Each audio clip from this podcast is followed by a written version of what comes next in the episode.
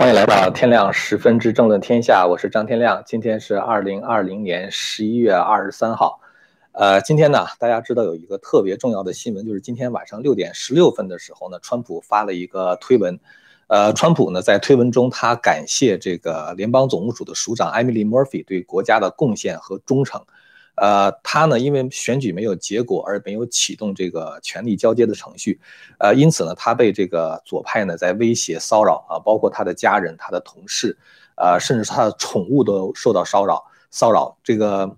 那么川普的话呢，不忍心看到他遇到这样的麻烦哈，然后川普今天就发了一个推文，川普说，呃，我们的官司呢会继续往前推进啊，因为这个选举现在结果并没有真正的出来，但是呢，就是为了避免这个 Murphy 继续受到骚扰呢。包括就是从这个国家利益的角度考虑，川普已经建议 Murphy 呢启动了这个初始的权力交接程序。同时的话，川普也告诉他的团队呢也要这样做。呃，这里边有一个问题是什么呢？就是这里边川普其实表达了三层意思哈。他的第一层意思的话，就是民主党对这个联邦总务署无底线的这种骚扰，包括这个媒体的霸凌。呃，包括就是那些左派对这个 Murphy 的家人，包括他本人的这种威胁，呃，具体威胁到什么程度我们不知道哈，反正是我们现在看到的这个有推文上说，说是给他寄这个子弹啊，就是对他和他的家人的生命进行威胁啊，所以呢，这个呢是民主党一种无底线流氓的这种表现。呃，第二个层意思的话呢，就是川普说为了国家的利益进行权力交接，其实川普他从来在这个。呃，就是当总统这个就是初衷的话，他也不是为了他自己啊。我们知道川普是一个事业非常成功的人，他是一个商人，是吧？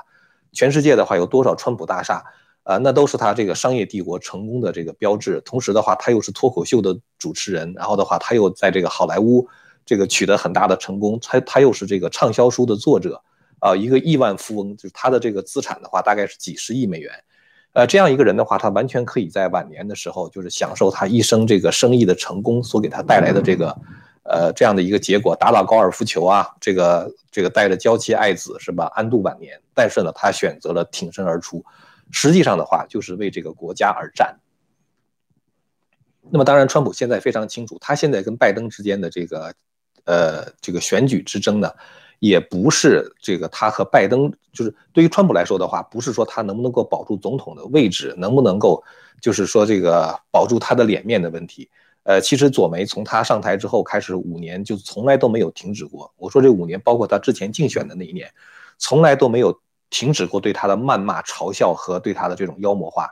但是川普的话呢，都挺过来了。所以我觉得对于川普来说的话，他也不存在什么面子问题。呃，他只是希望这个国家呢能够。走回到正轨上去啊，让这个国家能够再度伟大。呃，现在的话呢，他就是说，这个出于对于国家利益的考虑的话呢，启动这样的一个权力交接。更重要的是，我觉得川普说这个法律战呢还要往下打，所以说川普并没有认输啊，这一点我觉得是非常重要的。川普他还是这个认为有信心会赢。这个川普现在遇到的阻碍非常之大哈，我觉得是不光是民主党啊，包括这个媒体等等，还包括很多这个共和党内部的建制派啊，他们看到了一个急走川普，然后呢跟左派继续勾兑，这个出卖美国的利益进行这个分赃这样的机会啊，所以说我相信在共和党内部的话，也给川普相当大的压力。呃，今天的话呢，有两个对川普不利的消息哈，呃，咱们这个频道因为是一个，呃，怎么说呢，就是我是希望在这样的一个，呃。假媒体横行的时候啊，假新闻横行的时候，我希望能够通过我这个频道呢，能够给大家提供一些就是比较真实的声音，不管是有益，就是有利于川普还是不利于川普的，我觉得我们要面对现实，然后的话呢，我们在想我们能够做些什么。今天看到两个对川普不利的消息啊，一个是在 Georgia，Georgia 呢这个州务卿呢又发表一个声明，他说这个其实，在 Georgia 核对签名是一个特别难的事情啊，或者说几乎不可能的事情。因为现在乔治亚州的州长的话要求对签名进行抽查，然后州务卿呢就解释说为什么这样做是不可行的哈。他说这个通常来说这个邮寄选票就是你把这个选票寄过来之后呢，他核对一下这个信封上的签名，核对完了以后的话呢，他就把这个选票抽出来，然后呢这个信封跟选票呢就分开了。他说这样做的目的呢是为了对选民的隐私负责啊，也就是说他不会再找到这个选民到底投票投给了谁。这样的话，这个信封跟选民就分开分开了。现在你即使是能够找到有一些签名是虚构的，或者是这个签名是伪造的，你也不能够找到说这个人到底投票给了谁。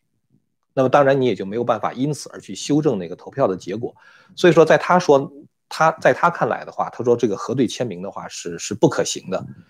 那这么一说的话，那其实等于是第二次点票跟第一次点票的话就没有任何区别，是吧？第一次点票的话，就是因为没有核对签名嘛。所以最后把那些假票还是点进去了，是吧？所以最后造成这个川普和拜登的差距可能是缩小了几千票，但是呢，大概现在还是少了一万四千票，就是川普比拜比拜登还是少了一万四千票。那么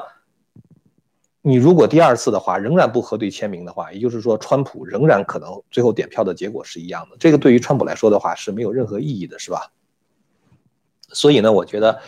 呃，出现这样的情况的话呢，就是川普还是不能够放弃，还是应该坚持去核对选票。因为什么呢？因为如果你能够找到足够多的伪造签名，比如说川普跟拜登现在差一万四千票，如果你能找到，比如说一万五千、一万六千个伪造的签名啊，包括比如说死人的那个投票，你就可以入禀最高法院。你说这个。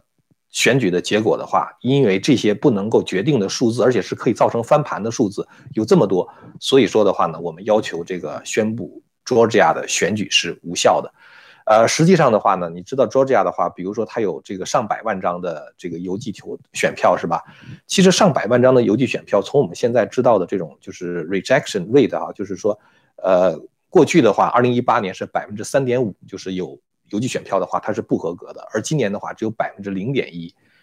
这就说明什么呢？其实是有大量的不合格的选票已经混进来了。那么也就是说，这么多大概比如说几万张的这个不合格的选票混进来的话，你已经可以改变这个选举的结果了，是吧？所以我觉得就凭这一点的话，也应该上诉到最高法院。所以我觉得这方面的话，这个川普现在必须得非常动作非常的快啊，就是一个是 recount，recount 结果之后的话，如果出来之后不行，马上上诉到联邦法院。然后从联邦法院再上诉到这个 circuit，就是这个这个上诉法院，再到上诉法院的话上到最高法院，这个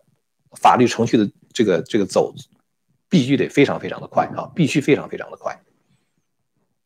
如果你不能够及时到最高法院的话，那就是十二月十四号之前的话是要决定选举人票的哈。这是第一个，我觉得在 Georgia 可能是对川普不有没有没就是不太有利的消息。第二个就是来自于 Michigan 啊，Michigan 我们知道在维恩郡的话，就是曾经出现过像过山车一样，是吧？就是是不是认证这个选举结果？这个复核委员会的这个人呢，二比二，是吧？就是就是没有认证这个维恩县的选举结果，中间几次翻盘我们不去讲它了哈，详细的之前的节目曾经提到过。那么今天的话呢，这个在州这一级。就是如果你这个郡不认证选举的话，如果在州这一级的话，他可以替你去认证。那么州这一级这个复核委员会呢，也是二比二啊，就是两个共和党，两个民主党。但这两个共和党呢，有一个人，呃，这个他呢就投了弃权票啊，这个人叫做 Norman Sinko 啊，这人投了弃权票。还有另外一个人叫做 Aaron Van Langer Wilder，可能是啊，就大概是这么一个名字吧。那个人的话投了赞成票，也就是说最后的话呢，四个人投票的结果是三比零，有一个弃权，就认证了密西根州的选举结果啊。这样的话就是说，等于是在州这一级的话，把密西根的十六张选举人票就给了拜登。这件事情哈，我觉得就是说，呃，川普的话肯定是要把官司打到这个最高法院的啊。这个呢，就是这是我们今天说的第二个对川普不太有利的这种呃结果。那还有就是宾州，宾州的话，现在上诉法院呢，现在接受了川普的这个团队的法律诉讼，然后的话呢，说要加速的审理啊，这是在宾州。宾州的话，其实我觉得上诉法院说接受川普的这个案子，然后加速审理的话，不见得真的是一件好事儿。因为什么呢？因为你只有当上诉法院做出对川普不利的判决之后的话，川普才能够上诉到最高法院。所以我担心宾州的这个上诉法院会拖着川普的官司，让川普最后在这个最高法院打官司的时候都没有。这样的时间啊，就是你你拖过十二月十四号之后的话，就变得没有意义了。所以现在的话呢，我觉得所有的摇摆州的话，几几乎最后都得等到这个最高法院去决定啊。这是，呃，现在我们看到的局势大概也就是这样。就是我们指望在州一级推翻这个选举结果的话呢，已经是没有任何的意义了。所以呢，现在的情况就是这样哈。这个，呃，抱歉哈。所以现在的现在的这个情况的话呢，就是这样。所以，呃，现在目前的情况的话，就是说他必须得上诉到这个最高法院的话呢，才能决定最后的这个选举的结果。那么今天呢，这个我们看到就是这个川普呢，这个呃。现在这个周务清哈，他有他一封信哈，就是他有一封信。这封信里边的话呢，就是呃，我们看到就是川普这次上诉到最高法院的时候呢，他其实我觉得有几个方面的东西需要和这个高院讲清楚。这次大选他的舞弊，他是非常明显的。至少我现在能够看到的话，有五层的，就是五个层次的舞弊。第一个层次的话呢，就是在选举之前，媒体对拜登家族的所有腐败的这个情况的话，不做任何的报道。啊，这是呢，说是俄罗斯的情报站，然后呢，对这个巴布林斯基的这个就是所有那些实锤的证据的话，完全不闻不问，这就是媒体对美国人民的欺骗啊，这是第一层，这个选举被操纵的这个这个第第一层面哈，第接下来的话就是高科技公司对于拜登相关丑闻的这个 censorship 啊，就是对他这个相关丑闻的封杀啊，包括就是说对所有对选举的正当性。的指这个指控啊，这个都被这个高科技公司给封杀，所以这个呢是第二层，这种这个选举的舞弊。第三层的话呢，就是这个川对川普支持者的骚扰，甚至是人身攻击。我们看到前段时间在这个 D.C. 游行的时候，不是那些就是按提法什么去攻击落单的这个川普的支持者是吧？对他们进行暴力的攻击。第四个的话就是各级政府，比如说像乔治亚州的州务卿，对所有川普。这个团队提出的正当要求敷衍了事啊，这是第四层，就是这个阻碍川普呃寻求这个公正的选举的这个呃这这这种这种阴谋吧。第五层意思就是第五层阴谋的话，就是各级法官对川普团队的法律诉讼进行枉法判决。所以说，其实现在这个像排山倒海一样的证据，现在都在说明这个选举呢，它是。它的这种舞弊行为的话，它不是一个简简单单的某一个州某一些个人的舞弊行为，而是全国统一的。所以我觉得，当我们把证据提交到最高法院的时候，必须要跟最高法院的大法官们讲清楚，我们不能一个州一个州的去看啊。如果我们一个州一个州看的话，旷日持久，你不知道拖到什么程度。我们现在需要做到的是，我们要在最高法院达成一个共识，这是一个全国统一性的这个舞弊。其实你光看那个邮寄选票本身被拒绝的这个比例百分之零点一，是之前的三十分之一，这个本身就已经非常说明问题了。如果不是舞弊的话，绝对不是这么简简这么这么小的这个这个被拒绝的概这个比例是吧？就是这个舞弊选票。今天还看到一个消息，就是关于扎克伯格，扎克伯格拿了三亿美元投给了两个实体啊，一个实体的话叫做 CTCL 啊，叫做 Center for Tech and Civic Life。给了他们两点五亿美元，另外五千万美元呢，给了 Center for Election Innovation and Research。呃，这两个机构是干什么用的呢？这两个机构的话呢，它所谓的这个帮助选民投票，实际上的话就是说啊，有一些选民可能呃不会投票啊什么之类的，我派人去教他们投票啊。啊，有的选民比如说他这个没有能力嗯去投票，我们怎么去帮助他申请邮寄选票等等，干这个事情。可是呢，你知道他花了这三亿美元投到哪儿去了吗？有一个网站啊，就是叫做 ballotpedia.org，上面的话详细的列出了扎克伯格都给谁钱，其中绝大多数、绝大多数的钱全部给了那些民主党占优势的，也就是说，他想在这样的一个郡里边啊，把大量的这个民主党的选民催出来，让他们去投票啊，这样的话等于是拜登就会占优势嘛。比如说在 Georgia 哈，有三个比较蓝的郡，一个是 Cobb，C O B B 哈，拿到了他五百六十万美元啊，一个 Fulton。呃，这个郡的话拿到了他六百万美元，然后 Gwinnett 拿到了他四百二十万美元，然后在 Michigan 的维恩郡的话，他投下了三百五十万美元，也就是实际上就是想办法能够用三百五十万美元让更多的人出来投票。咱们前一段时间不是说吗？维恩郡有一个最大的就是在一个地址同一个地址投票的，就是在同一个地址给拜登投票的那一群人的话是八十多个人。那个地址是什么呢？那个地址是完全没有民事能力的精神病人，就是有八十多个精神病人都投票给了拜登。那如果不是说这个扎克伯格或者谁花这么民主党花那么多钱到那儿去把他们的选票收割过来的话，那这个选票根本就没有。他花了三百五十万啊，就到处找这样的人，估计还到处找死人去给这个拜登去投票。然后在宾州，在费城的话，在费城一个地方，扎克伯格就投了一千万啊，想办法去催出那些很多无家可归的人，让他们去投票。然后呢，在这个 L L Jenny 吧那个郡投了两百零五万美元，在达拉维尔投了二百二十万美元，在这个威斯康星的 Milwaukee 投了六百三十万美元。所以整个这个扎克伯格投了三亿美元的话，就是要把所有的这个蓝区的选票，不管你合格不合格，把它推出来。我觉得这就是在操纵选举。如果你要是说你需要这个催出选票的话，你为什么不给那些偏远地区？因为那些人的话，按道理来讲的话，可能投票更难，是吧？像费洛多菲亚像这种地方的话，费城它就是一个大城市，你投票有什么难的？你为什么不到那些偏远的郡区？帮助那些人投票，因为那些人是支持川普的，所以他这个其实是一种非常明显的作弊。所以现在的问题是这样哈，我觉得就是接下来的这个讨论的话呢，我觉得是分成两个层面来讨论，就是一个层面的话就是，呃，川普现在胜选之路是什么？第二个呢，我想说一下关于我们我们人民 We the people，我们到底能做什么？我觉得这个官司打到最高法院之后啊，这个最高法院的话呢，固然是要看证据，但是我觉得必须要回到常识。你就是不是特别聪明的一个人的话，你看一看，就是说，就像那种半夜鸡叫似的，所有当时川普大幅领先的郡居然同时停止计票，然后的话，等重新几个小时之后重新开始计票的时候，那个拜登的票直线的上升，是一个直角的一个一个一个跃变一个跳升，这个本身的话就。非常值得怀疑，是吧？如果这个不看的话，你光看那个邮寄选票的被拒绝的这种比例的话，你也知道非常不正常啊。过去是百分之三点五，现在是百分之零点一，是吧？非常非常不正常。所以我觉得现在高院的话呢，必须得回到常识。你要知道，这是一个全国性的这个舞弊，高院应该直接下令。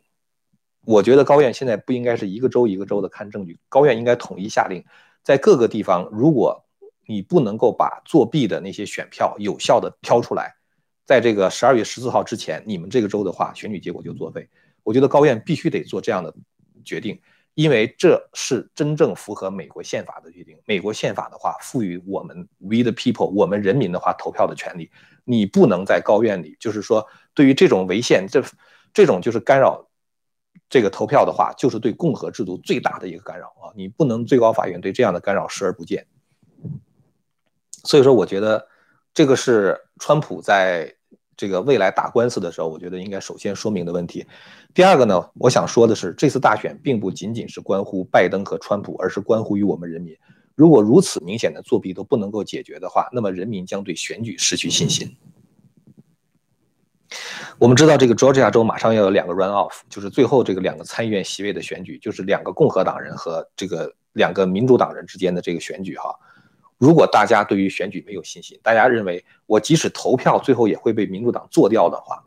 即使我投票的话，最后这个票共和党即使是赢真赢的话，在纸面上共和党也输了，这个票还是会归到民主党的话，共和党人会坐在家里不出来投票的。这就是 voter suppression 啊，这就是对于投票者的一种抑制。这个实际上是一种违法的行为，所以选举作弊本身的话，它不光是关于这次选举，更以更关键的是它对于以后的这个选举，人们人民对选举的信心的问题。所以我觉得高院如果这次不能够解决选举作弊问题的话，美国的共和制度就死了啊，我美国的民主制度就死了，这才是对美国民主制度最大的一个威胁。所以呢，我觉得。选举是权力和平交接最后的手段啊！这个川普的律师团队呢，应该在最高法院上讲清楚：如果这次选举的舞弊行为不能得到惩罚，这个国家将不再属于人民，而是属于那些掌握了作弊手段的政治集团，人民将成为暴政宰割的对象。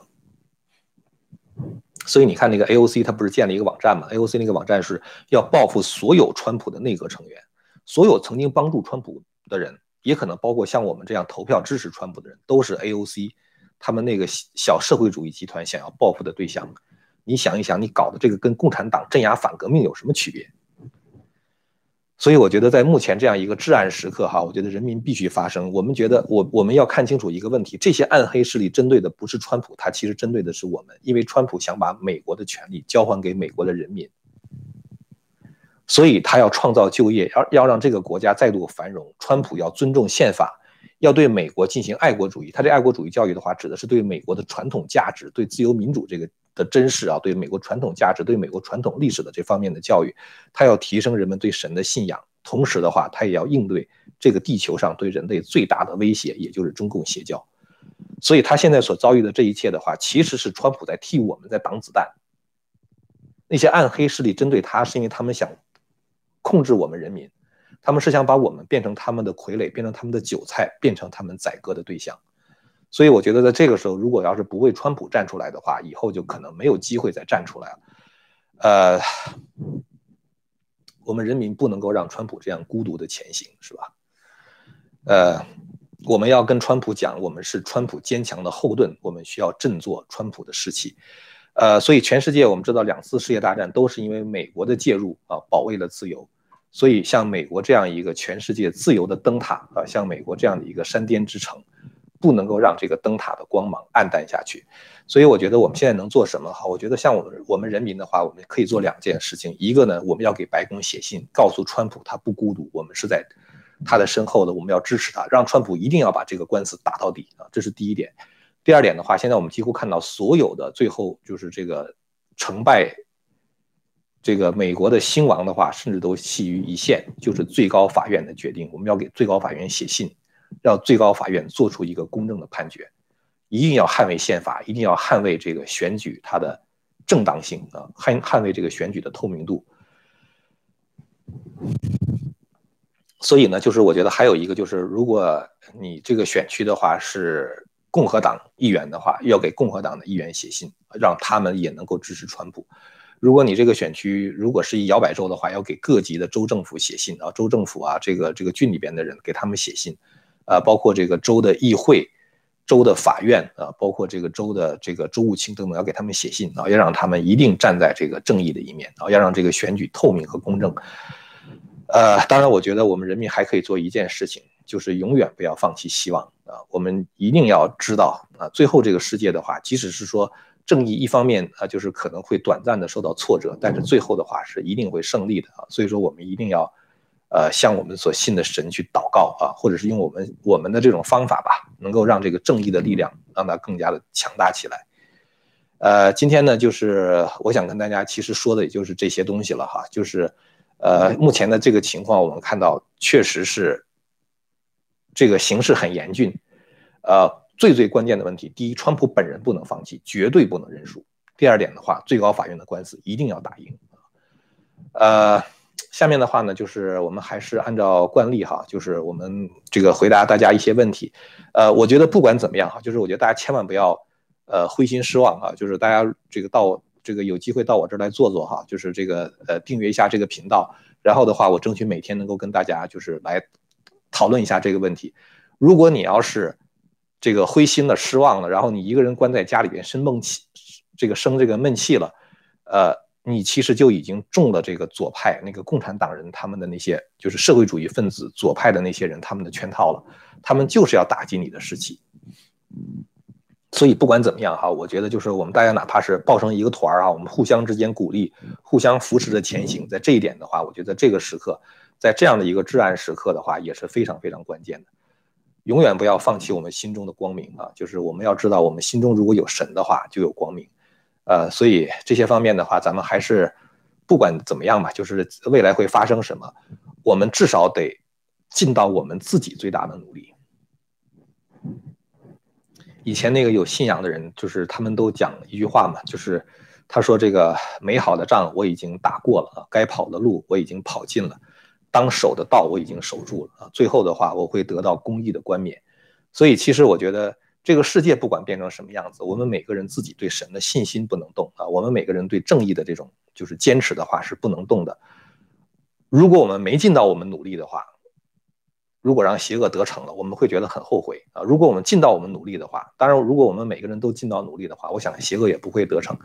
所以，我想我们还是这个呃，大家在一块要努力哈。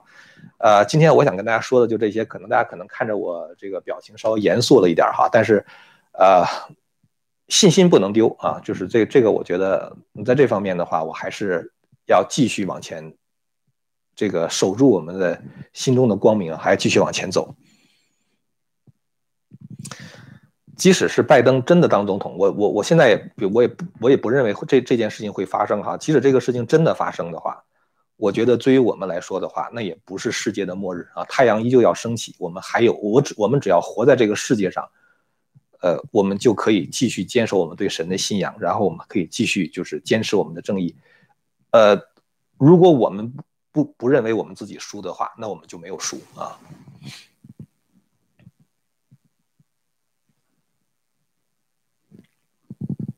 呃，下面我这个就是呃，看看大家的这个一些问题哈，因为这些这些事儿呢，我觉得咱们这讨论讨论的话，也是互相之间谈一谈这个对这个问题的看法啊。呃，一位叫做 Cathy 呃 Naples 的朋友说，这次大选举大规模的造假舞弊是严重的违宪，那么就应该废除他们所有的选票。对。就是我以前讲的，他说的也是这样，就像考试一样，谁作弊的话考零分是吧？呃，后面一位朋友说，问题是连签名都无法鉴别，除了人证如何取证？签名其实不是无法鉴别，我觉得这个人那个信封上是有名字有地址的，不是签名没法鉴别，是这个签名和那个人对不上，你不知道这个人到底投了谁的票，他就是没办法在数据上修改。所以，但是这就是为什么我觉得签名还是要检查。你能够找到一万五千张死人票，或者是你能够找到这个这个这个一万五千张这个这个签名不匹配的这个票的话，就已经可以跟跟最高法院说了。我们现在找到这些假票的话，足以翻转这个选举，是吧？但是呢，我们可能不知道是不是会翻过来，但是至少我们知道这个选举的话，我们是不知道结果的，对吧？我们不能就这样的话就把这个票都给拜登了。你怎么能 assume？你怎么就能够假定说这一万五千张死这死人票全是投给拜登的呢？对吧？是吧？所以就是，嗯，那那这个这个方面的东西，我觉得我们是是可以去法庭上去跟他们去讨论的啊，去 argue 的。呃，下面一位叫做徐涛的朋友问到：目前为止，请问支持川普的人看到什么决定性的力量没有？川大爷一直都是在一种孤军奋战的悲壮。呃，所以我觉得哈，这才是为什么我在这里边就是在这里呼吁，就是我们应该川普站在一块儿啊，我们一定要跟川普，呃，站在一起，告诉他我们是支持他的啊，我们一定是告诉他要支持他。我们支持他的话，我觉得他也会往前走啊。对他来说的话，就是一种鼓励。呃，他这个时候现在的这种压力肯定是非常非常大的啊，所以我觉得鼓对他的这种鼓励。呃，即使是说你没有跟他真的当面去鼓励到他，我觉得你心中对他的那种信任啊，对他的这种同情的话，都是对他非常宝贵的财富。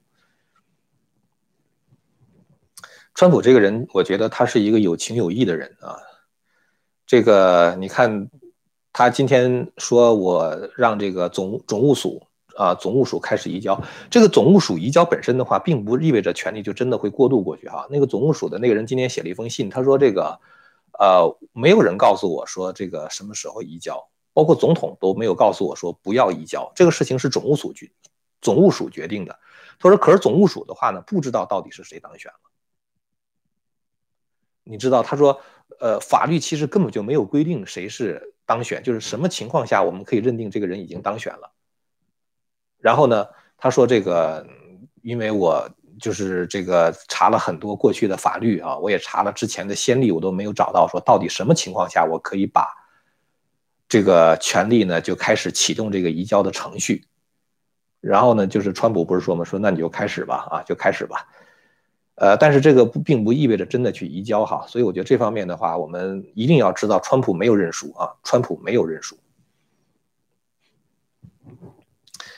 呃，一位朋友问。说扎克伯格是否犯的罪啊？是不是操纵选举是联邦的重罪？哈，这个事情要等待法院的判决啊。就是你这样做，我觉得他走在一个法律的灰色地带上啊，这是之前没有过的事情嘛，所以他就走在一个灰色地带上。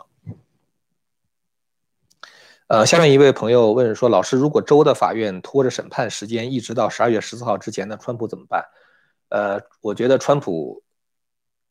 我这个现在我真的我也不太清楚。如果州那个就是那个就是你说的是宾州是吧？就是这个上诉法院如果一直拖着的话，川普怎么办？呃，这个事情的话，大概只能问朱利安尼了啊。这个事情应该怎么办？呃，这个事情真的是之前因为没有先例啊，没有先例的话，也就不知道这个法庭法法这个法律程序的话会怎么走。呃，陈建国问能否要求重新投票啊？这个这个重新投票的话是挺难的，呃，除非最高法院判决说这个州这个所有的票全作废了，重新投票哈。这这个是以这个咱们到现在为止，因为这其实是一个宪法危机，就当这个选举出现大规模的全国性的舞弊的时候，这个最高法院如何骗，如如如何判，不如何骗啊？如何判的话，这是因为没有先例，所以我们不知道啊。呃，下面一位朋友说有没有什么样本信我们可以抄写吗？寄给不同的地方？这个我觉得可以到各个地方去找一找啊，在 Twitter 啊，在什么地方去找一找啊，看看有没有这样的样本信。呃，我觉得如果要是有的话哈，就是我嗯，朋友们可以在我的这个这个油管这个视频的下边可以贴出来，到时候我给你放到置顶留言那地方去啊，大家可以去抄。呃，下面一位朋友问说：“张老师，下说川普下令启动权力交接，但官司却依然进行着，这不是有矛盾吗？”这个没有矛盾。呃，你看到他那个权力交接那封信哈，就当时这个总总务署总务署的这个就是 Emily Murphy，呃，他其实只是给拜登团队一笔钱，一共是七百三十万美元啊，就是用于这个权力的交接，所以现在还没有还没有就是说这个真正的说把权力交给他。呃，那个那个事情的话，其实。呃，这个事儿，如果你们要看那个方伟和和江峰那个频道谈这个权力交接的话，这个事情是比较扯的。大概好像是在一九六三年之后，好像才有这种事儿，啊，然后的话，真正好像权力交接是什么时候？我我忘记了哈，就是大概也就是三四十年之前才开始有这么一件事儿，说哦，总这个当选总统建立一个过渡团队，然后开始移交这个权利。其实过去没有这种事儿的啊。其实一个国家这个权力过渡的话，是蛮怎么说呢？应该说是应该是蛮容易的。因为呢，就是说，除了总统和各部部长走了之外的话，其他别的人都留下来了。大家知道哈，就所以呢，就是说，其实你只是换了一个，相当于换了一个，呃，就是总经理啊，底下那些副总经理，底下各个 VP，就是那些层面的人全都留在这儿，所以他们是按照过去既定方针办。如果你这个新的部长来了之后的话，问问各部的助理部长啊，问问这个，呃，底下那些各各个局的局长的话，你就知道。正在发生什么啊？然后的话，什么事情如果你看不惯的话，你可以改过来啊。所以这个事儿，这个事儿其实是是一个是一个比较扯的事情啊。我觉得这是一个左派的 talking points 啊，他利用这个事情呢来给大家制制造一个假象啊，就是说说现在这个川普已经认输了，权力交接已经开始，但实际上不是那么回事儿哈。呃，下面一位朋友问说，听说司法部跑去给 Dominion 通风报信。啊，这个事儿我没有看过啊。如果你有详细的证据，你可以往我这底下留言贴，到时候大家可以去讨论啊。呃，下面一位朋友问，我觉得川普可能有别的压力，他可能有美国内战的压力。如果他坚持，会不会引发美国的内战呢？呃，今天其实我出去，我已经大家知道，我从这个大概十月份吧，十月二号吧，一直到现在已经有一个半月还多了啊。我大概中间只间断过两天，几乎每天都在直播啊，就讲这个美国大选的事情。然后马上到感恩节了嘛，就是总是要买一些礼物啊，或者是处理一些事情，所以今天白天跑出去，跑到一个我们附近的一个一个 mall 里边去买东西啊，碰到两个中国人，然后其中一个中国人的话呢，他就是跟我说，他说这个他是这个两边来回跑，中美原来他中美两边来回跑，然后现在的话，因为这个疫情的关系嘛，他也回不去了，然后就在美国这边留下来陪他儿子读书。他就说，他就说，美国要是变成一个社会主义国家，留在美国还有什么意义，是吧？呃，其实我觉得很多华人呢，来到美国都是为了追求自由来的，是吧？呃，你知道这个在共产党国家生活是多么的可怕，一个没有任何安全感的地方。像马云这种人的话，共产党说弄你就弄你，是吧？弄死你的话，真是特别容易。那么，之所以那些共产党的高官们也把他们的钱挪到美国，是因为美国有自由和法治，对吧？所以，如果要是美国没有了自由和法治的话，全世界就就真的就进入一个一个一个至暗时刻了，是吧？所以呢，这个那个人就问将来会嗯怎么办？旁边一个一个人就说说那个美国可能要内战了啊。呃，我其实呢不觉得美国真的会马上就进入内战。呃，我相信可能会有很多人会就是像抵制。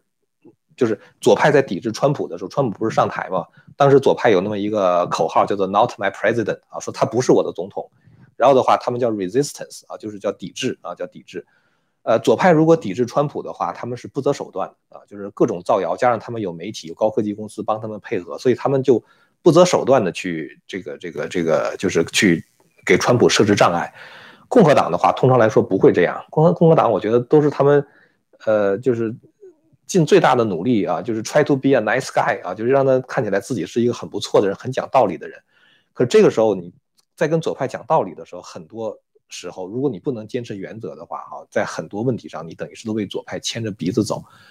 呃，我相信有一些真正的保守主义者，说不定他们也在搞这样的抵制活动啊。就比如说像，呃，咱们前一段时间不是做了一个这个直播嘛，是吧？当时我们说这个美国最大的民兵民兵民兵组织啊，就是几十万人的话，他们说他们要抵制拜登啊，他们不承认拜登的合法性。但如果你真的这个打起内战来说的话，也就很麻烦啊，因为美国总统。哪怕是他偷窃来的这个权利的话，他是三军总司令啊，他就可以调动美国的军队，啊，到那样的话，就是你你跟他的这个武力之间又不对称，你你应该怎么办？呃，说实在的，我我真的是不希望美国出现这样的情况，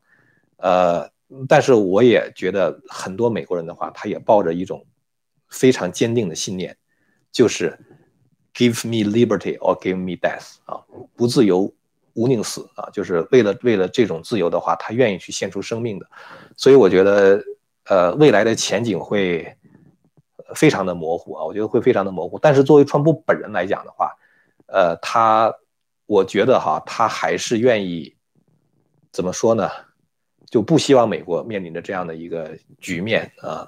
一直到现在的话，其实，呃，如果你要看那个方伟和江峰那个讨论，方伟其中谈到过，就是。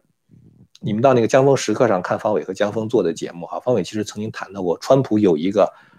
大杀器啊，就是他可以动用一八六三年通过的，应该是一八六三年是吧？哦，不是，好像是当时独立战争制宪没多久，当时那个张 Adams 还活着的时候，就是美国起草独立宣言那个张 Adams 还活着的时候，当时制定了一个法律，那个法律的话叫做 Insurrection Law 啊，就是 Insurrection Act 啊，叫做反叛乱法。如果川普认为民主党包括各种暗黑势力的话，他们结合起来搞了这么一个阴谋，要阴谋颠覆像川普这样一个合法政府的话，他可以动用这个反叛乱法啊，对这些人进行这个动用军队进行镇压。但是我觉得从目前川普的一切的这种行为模式来看的话，还没有走到那一步。川普一直是希望能够通过这个法律，在这个宪政的框架之内来解决问题。所以呢？未来的这个事情，我没有办法做一个预测啊。我觉得不管怎么样，我觉得我们一定要给川普加油啊，一定让川普顶住。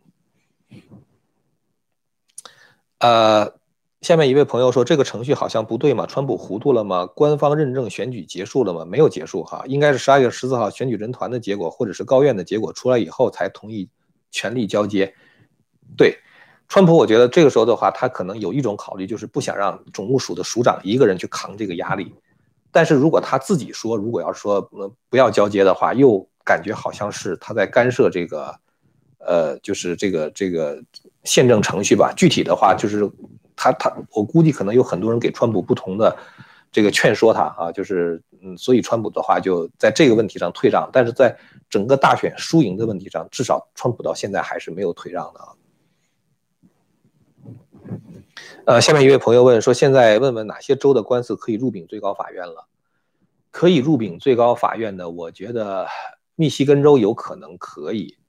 呃，宾州的话要等待这个上诉法院的结果，乔治亚州的话要等待那个康廷的结果，那个就是就是 recount 哈那个结果。现在呢，这个亚利桑那州的话可能是要重新点票，然后呢，这个内华达州。呃，内华达州的话情况不太清楚啊，我我没有特别 follow，因为内华达州六张选举人票，所以我没有特别的 follow。呃，现在在那个威斯康星呢，威斯康星这个州的话呢，现在是在重新点票，然后呢，他们抱怨川普说，呃，他们的这个监票人总是要把那些非法的选票拿出去啊，造成这个点票的进展非常的缓慢。但其实我觉得这很正常啊，那本来点票就是为了把这些非法的选票拿出去嘛，是吧？所以这个威斯康星现在还在点票啊，现在大概是这样的一个情况。呃，下面一位朋友问：武装抗议违法吗？在美国呀，我觉得现在很大的一个问题是，美国存在着两套司法体系。针对这些左派的话呢，你怎么违法都没关系，是吧？你哪怕就是按提法上街打人什么之类的话，这个这个打警察、枪杀警察都没事儿。共和党的话，哪怕是一个捕风捉影的一种，呃，就是对他的指控啊，那个司法部都要什么不惜代价的挖掘到底啊。其实你看。对川普所谓通过门调查花了四千多万美元，花了三年多的时间。你看拜登这个什么他儿子那个腐败，那简直是所有的证据全都在那摆着，司法部就不动不没有动作，联邦调查局就没有动作，就感觉好像美国有两套司法系统，就是整个司法系统好像已经被这个深层政府暗黑势力给掌握了一样啊，所以，所以你说走这个司法程序武装抗议违法吗？打砸抢，怎么中怎么着，这个好像都不违法啊，但是如果你要是这个支持川普你抗议的话，感觉好像那些这个暗黑势力他们就要利用法律来去迫害你了啊。大概是这样的情况吧。下面一位朋友问说：“从现在到十二月十四号只剩下两个多星期，您觉得如何在这么短的时间之内申请选举无效？”这个得看川普的法律团队哈，这是朱利安尼的事情。呃，其实我觉得他们应该可以直接起诉各州啊。其实我觉得他们现在的那个证据已经足够了哈。我觉得现在其实可以不管各州的情况，直接起诉，因为。呃，最高法院什么时候介入呢？如果联邦政府起诉各州的话，这种通常情况也是要先走联邦法院才能走到最高法院啊，除非是这个嗯宪法涉及到宪法本身解释的这个起诉，但是也得在下级法院官司打输了以后才可以。所以现在现在真是卡在这儿啊，现在真的是卡在这个地方了。下面一位朋友问说，不是说佐治已经在销毁选票，这不是犯法吗？是啊。所以这就得看这个在佐治亚州的法律程序走的怎么样了。呃，下面一位 Jessica 张问鲍鲍威尔律师不帮川普吗？他不是有很多证据吗？他要帮川普，但是他帮的那个方向跟川普现在的策略不一样。这个咱们昨天做节目的时候谈到这个问题了哈，就是他要做的不光是要这个解决选举本身的问题，他还要清理这个大沼泽哈，就是连共和党一块儿，就是那些大鳄鱼们也要清理。呃，川普的话现在以胜选为第一要要务啊，所以这个互相之间，这个这个完全的目标不一致啊，所以现在暂时是两条路线在作战了，等于是。呃，下面一位朋友张教授，不知道这次大选从客观角度来说的话，大多数美国人怎么看？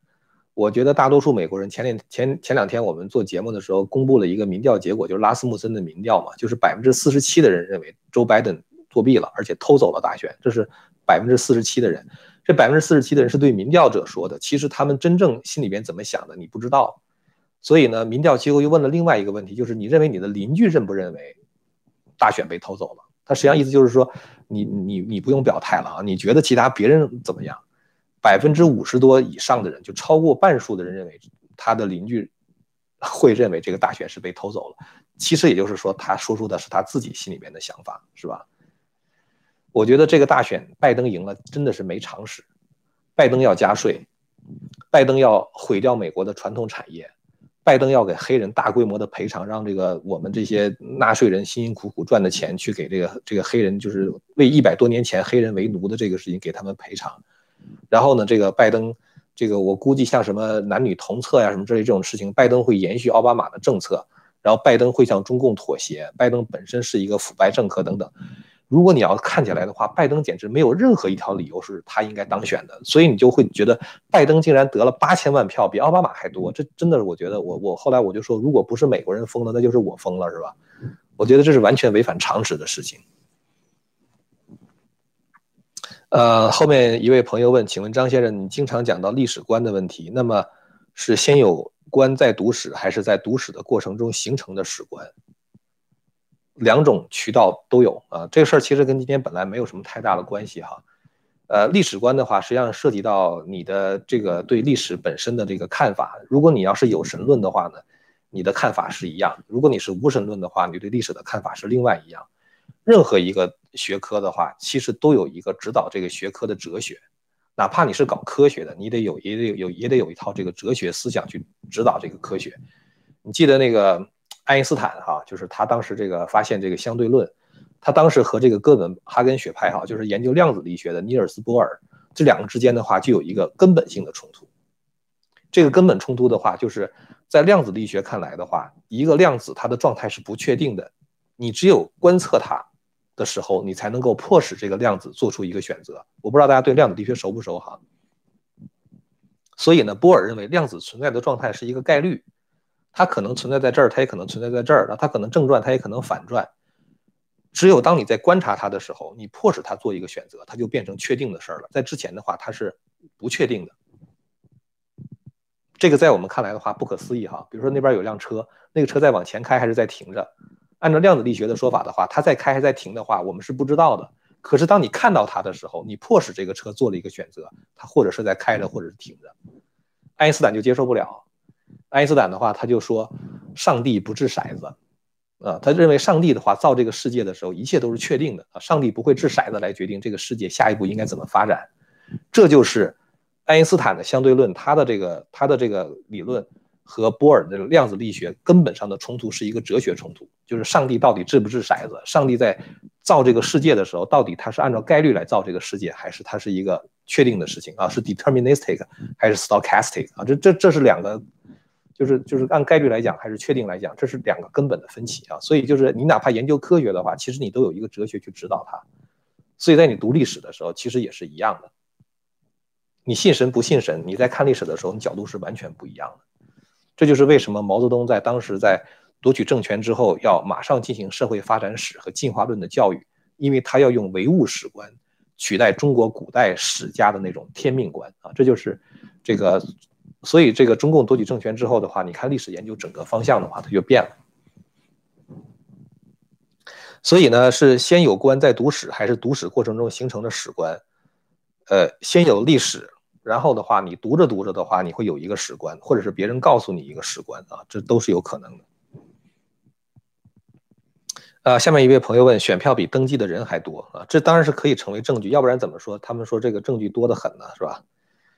呃，请问老师如何解决民主党对于共和党人人身安全威胁的问题？这你只能找警察啊，这是这是没有办法的事情啊，在美国只能找警察，要不然就自己买枪，啊，你只能是这样做。呃，下面一位朋友说，张教授，Georgia 州川普可以要求不再次重新点票，为什么不直接入禀最高法院啊？我刚才说就是这个事儿，就是川普还得按照美国的这个法律程序走啊，你在。联邦法院和联邦上诉法院如果不能够打赢官司的话，才能够入禀最高法院啊，这真是一个很大的问题。呃，后面一位朋友说，张先生认为拜登如果赢了，用军队镇压反拜登的民众的时候，军队会良心发现吗？我觉得军队军队不会执行这样的命令的。啊，他绝不会，美国的军队它是国家化的啊，他是不会去镇压自己的人民的。这点的话，我倒是倒倒是蛮相信的。所以我觉得，真的如果要是那样的话，就是说如果选举无效的话，那可能美国只能等待颜色革命了啊，就是大家走上街头去抗议腐败的政府，